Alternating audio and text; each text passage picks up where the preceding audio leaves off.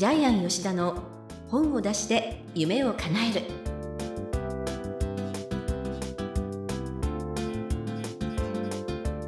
こんにちは坂田陽子ですジャイアン吉田の本を出して夢を叶えるジャイアン今回もよろしくお願いいたしますはい、よろしくお願いします。いや私あのジャイアンのこの仕事をするようになってはい。からかわからないんですけれどもなんかあの芸術劇場でお仕事したりなんか池袋づいてるんです最近私。であんまり池袋のはい。この見どころとか知らないんですけど、やっぱり縄張りは池袋ですよねジャイアンあね。、ジャイアン縄張り池袋なんですけども、池袋の話をすると長くなってしまうので、確かに。ああの大学が渋谷にあるんで、えー最近は渋谷をちょっと縄張り化してるんですけど、でちょっと面白かったのが、その大学の後期の授業で受けていた環境美学でですね、100年前の音を探す散歩っていうのをですね、はいそれをジャイアン自分のレポートの課題にしまして、素敵。100年前の渋谷の音を探す旅に出たんですけども、うん。でちなみにですね大岡翔平の小説えそこにですね100年前の渋谷がいっぱい書かれてるんです。でそこにたくさんの音があったんでその100年前の音を探す旅をちょっと散歩に行ってきたんですけどもはい。大岡翔平の家があったのがですね今の東急本店の右側なんですけどもで NHK の裏側なんですけどもそこに川が流れてまして、はいはい。で彼の家はそこの川のすぐ近くで家の裏に水車小屋があったんです。はい、で実際に歩いてきました今は暗渠になっていてでも川の跡が明らかに残ってるんですそこだけ例えば1メートルぐらい低いんですよ。でずっとその昔は多分バッタが飛んでたって書いてあったんでバッタが飛んでいた音とか想像しながらえ水車の音を想像しながら歩いていきましてで最後は代々木公園に行くんですけどもでここはえ陸軍のえ練兵場だったんですねでここで毎日馬の長練とかですね、えーあと走ったり歩いたり歩兵訓練やってたんですね。はい。で NHK は、えーっと刑務所ですね陸軍の刑務所だったんで実際に裏側は畑もあったみたいででそこでやっぱり刑務所の音みたいなやつも、まあ、実際にテープを持ってってね撮ってきたんですけども。昔はあったんだと思いますねちなみに渋谷は軍人の街として発達したところで、うん。軍人の宿食べ物や花街で発達したのが渋谷で今は若者の街ですよねはい。ええ100年前と今全然違うんですよ。はあっていうことはちょっと面白かったですね。すごい私、ええあの10年以上通っている NHK の近辺がそんなんだったなんて初めて知りまし NHK た。はあの刑務所ですね。はい。はいといろいろ刑務所に関連した施設がいっぱいありましたね。いやー、あの今も NHK 刑務所みたいな 建物そうですよねうーん多くは語りませんがみたいな。はい、よよこさんねニュースウォッチないんでね、はい、ずっとやってましたよね。ええ今はいもう11時でね、もう今11時やってますよねはい当にあなんかのリスナーの皆さん11時から、はい、ようこさんの声が聞けますので、はい、某某日本某日本放送、はい、もうちゃんと言っちゃいましたけどね、はいすいませんみたいな。いやでもあのなんか貴重なお話伺えちゃってすごく私耳をそば立てながらはい、ちょっとあの歩いてみたいなというふうに思いました。ありがとうございます。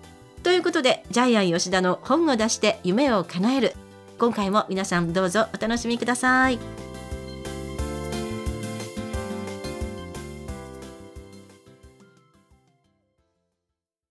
続きましては、いい本を読みましょうのコーナーです。このコーナーは、ジャイアンが出版プロデュースをした本も含めまして、世の中の読者の皆さんに読んでもらいたいといういい本をご紹介しております。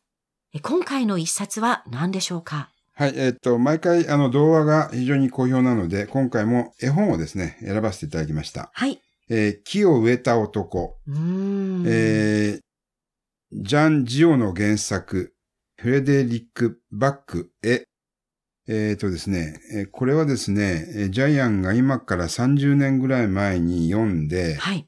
かなり感動した絵本です。はい。はい。えーまあ、実際には映像が先にできて、その後絵本になった、ちょっと特殊な本なんですけども、この本はぜひ大人のも読んでいただきたいんですけども、うんものすごく人生とは何か、えー人間の存在とは何かっていうのを考えさせる本です。はい。あらすじを言うとですね、もう一言です。エルゼ・アール・ブフェ、ブフィエというですね うん、おじいちゃんがですね、荒れ果てた土地にひたすらどんぐりを植えるっていうですね、それだけです。はい。ただ死ぬまで植え続けるんです。うんはい。で、このおじいちゃんはですね、毎日100個のどんぐりを植え続けるんですけども、荒野に。で、それが芽が出て木になって、林になって森になります。えーすると小川が流れて土地が肥沃になって、動物たちがたくさんやってきて、で人が住み着いて村ができる。そして教会ができて町になっていく。うんたったそれだけなんですけども、えー読むに従ってどんどん感動が増していきます。そしてたった一人の男がそれをやった。で、これは実話なんですよね。はい。これがまた、実話っていうのがものすごく心に残りますね。ははい。い。で、まあ登場人物紹介しますけども、はいえーエルゼ・アール・ブフィエ。えー これ、ヘブライ人の預言者の名前だそうですけども、巨人が息をプッと吹く、そういうなんか擬態語を表しているそうです。ブフェみたいな感じだったんでしょうね。ねブフェみたいな感じですよね。はい。まあ、まあまあ、雲がわもくもくと膨れ上がる状態もブフェっていうそうですけど、はい。ちょっとフランス語よくわからない。多分あの、ブ、ブフェ？ブフェ？みたいなね。あの、ちょっとかっこいい感じで言うんでしょうけどね。はい。で、あの、主人公は旅人の私なんですけども、えー、これね、10代なんですよね。多分18歳ぐらいだとジャイアンは思ってるんですけども、はい。でこの私が旅人の、つまり読者の視点で解説していくんですけども、え舞台は1913年です。18歳ぐらいの男の子がフランスのプロバンス地方の山並みを旅しているんですけども、はい。で、もう荒れ果てた土地が連なっていてですね、廃墟、えー井戸があっても水が枯れ果てて飲めない、えー教会も崩れている、家も崩れている。えーで、どんどんどんどん歩いていくとですね、羊飼いのおじいちゃんと会うんですよね。はい。で、彼に水をもらって、彼の家に案内してもらうんですけども、そのおじいちゃんがですね、まあこの時55歳ぐらいだったみたいなんですけども、えーそう書いてありますね。この羊飼いがですね、夜テーブルの上にどんぐりを並べて、形のいいものを100個揺り分けてるんですよね。うん。で、次の日、あの、少年はおじいちゃんについてっていいですかって言うと、いいよっていうことで、まあ、そんなに会話はほとんどないんですけども、ついていくと彼は羊を世話しながら、えー要するに、1日100個のどんぐりを植えるんですね。はい。1メートル半ぐらいの鉄の棒で地面に穴を開けて、そこにどんぐりを植えて、丁寧に土をかける。そして10万個のどんぐりを植えて2万個が芽を出す。で、そのうち1万個が枯れる。えーそれをずっと繰り返していくんですよね。うん。はい。で、このおじいちゃん55歳って今のジャイアンとほとんど同じ年なんですけども、確かに。えーだからちょっとジャイアンも何かやらなくちゃいけないなっていうのはちょっとこの本からかなり受けてるんですけども。で、このおじいちゃん、まあ55歳なんですけど、まあかなりの、ね、絵を見るとね、うん、髭面でかなりの年寄りに見えるんですけども、はいえー昔農場を持ってたんだけども、一人息子が亡くなった、奥さんも亡くなった。多分書いてはないんですけど、病気だと思いますけどね。ねえ。あるいは戦争かもしれないです。はい。で、孤独の世界にこもる。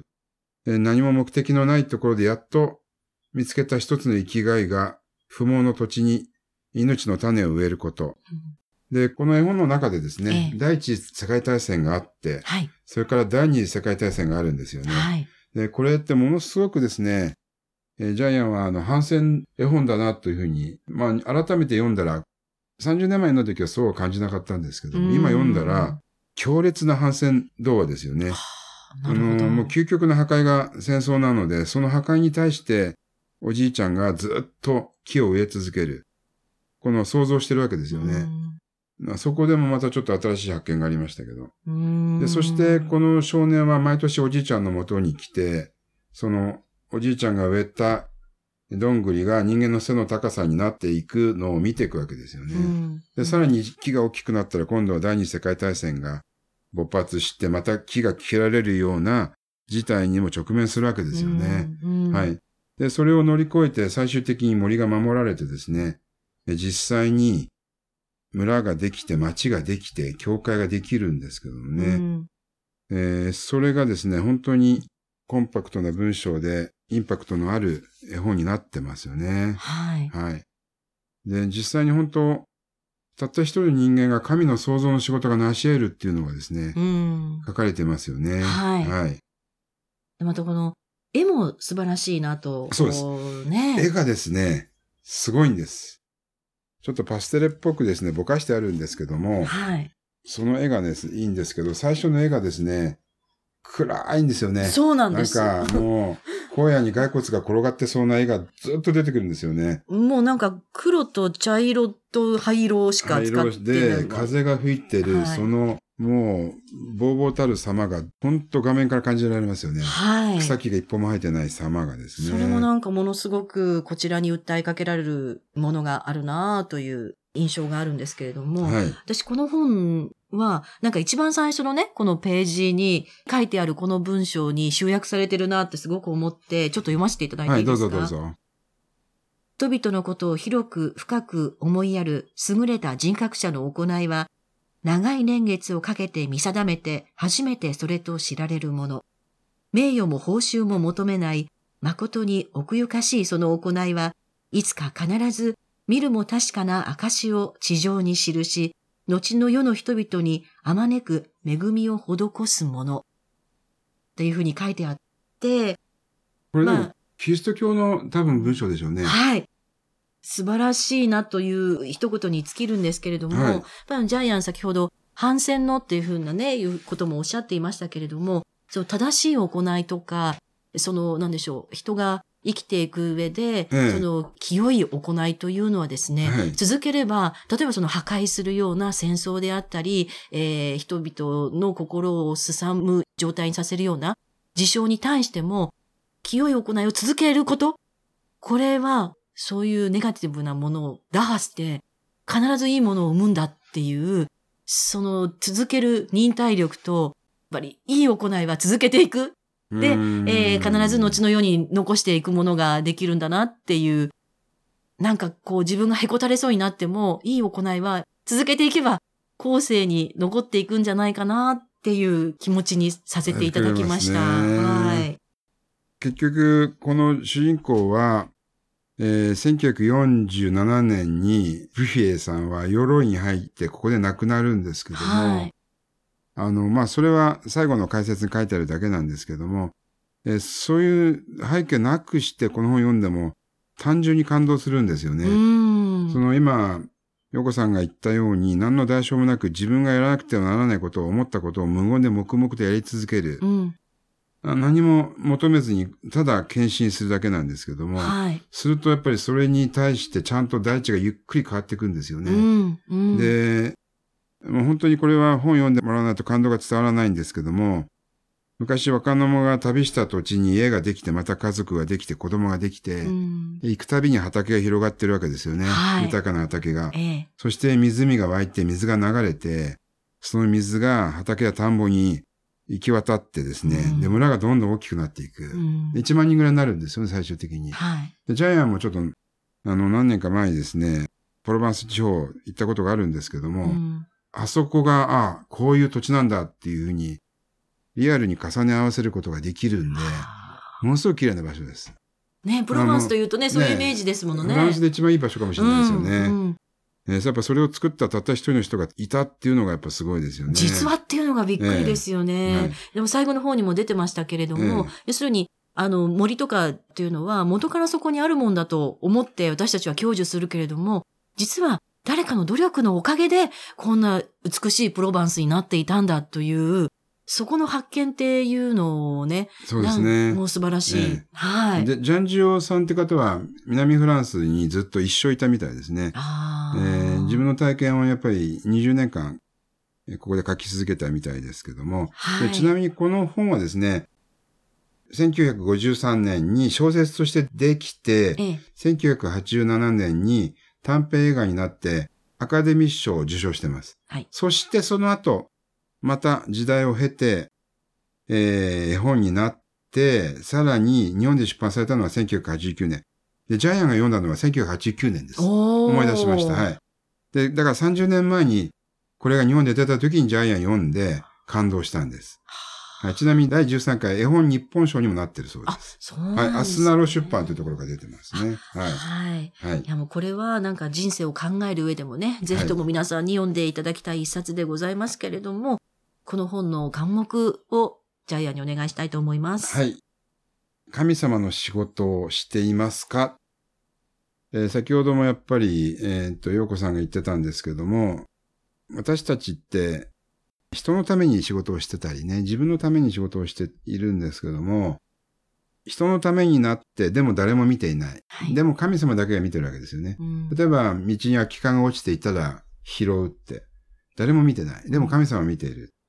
このビフィエ老人はやっぱり一生神様の仕事をし続けたわけですよね。ううんん、で、それが多分彼の残りの人生を幸せにしたし、豊かにしたので、はい。そういうことを一日一つでいいんでやれば、私は誰でも幸せになれると思って、この本を紹介したわけではないんですけども、いいんですけども、まあ、神様の仕事をしてますかってことですね。あの、ジャイアンははっきり言って、えー毎日やってる自信はありますけども、あんまり、はい、そういうことは、大きな声では言いません。はい。いえいえ、でも、なんでしょう、あの、自分でね、木を植えるような、その将来に向けたことをしたいってジャイアンはあジャイアンはね出版業界のために毎日、えまあはい一個というか、まあ今後も生涯かけて、えーみんなが本を書く仕組み、読む仕組み作っていきたいなと思って、今日もやってます。ははい。っていうか、このね、ビュフィエ老人がどんぐりをね、一つ一つ植えた、そのどんぐりが、やっぱりジャイアンにとっては新しい著者さんですとか、出版塾に来るもうそれ言いたかったんですけどね。打ち合わせしなかったですよね。まさに、まさにそういうことなんです。言いたかったんですけど、はい、そういうことです。そうやってね、あの、日本はい。の、はいジャイアンの仕事もどんぐり植えることです。はい。そうですね。はいどんぐりでね、著者の皆さんで豊かな日本をジャイアンには作っていただきたいと思いますね。はい。はい。ということで、いい本を読みましょうのコーナー。今回は、木を植えた男、ジャン・ジオノの一冊をご紹介いたしました。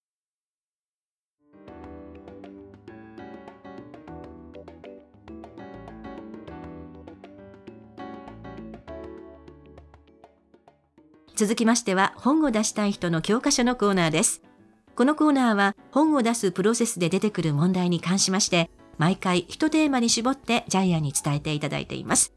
今回のテーマお願いいたします。はい。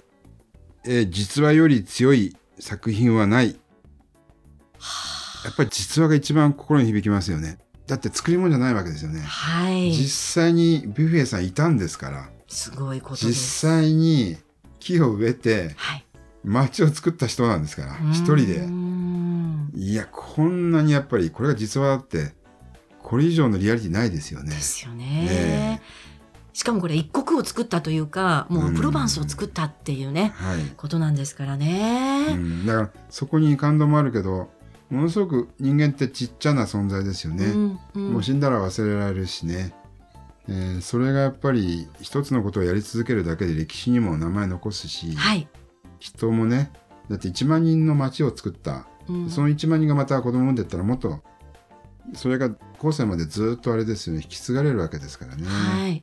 そうですね。はい出版も書くありたきありたいですよね。なんかあの、おーなんかジャイアンのお悩みを聞いたような。ジャイアンもでもこれからねやっぱりこれから木を植える男になるんですけど、どうどうやって植えたらいいかもジャイアンもこれからやっぱり模索の日々ですね。そうですね。残りの日をかけてね、はい模索してきます。でも、はい、最終的には実話より強い作品はないというようなブフィエ老人のようなはい、出版プロデューサーになってほしいはいと思いますね。はい、ありがとうございます。はいということで本を出したい人の教科書のコーナー今回は実話より強い作品はないということでお話しいただきました。どうもありがとうございます。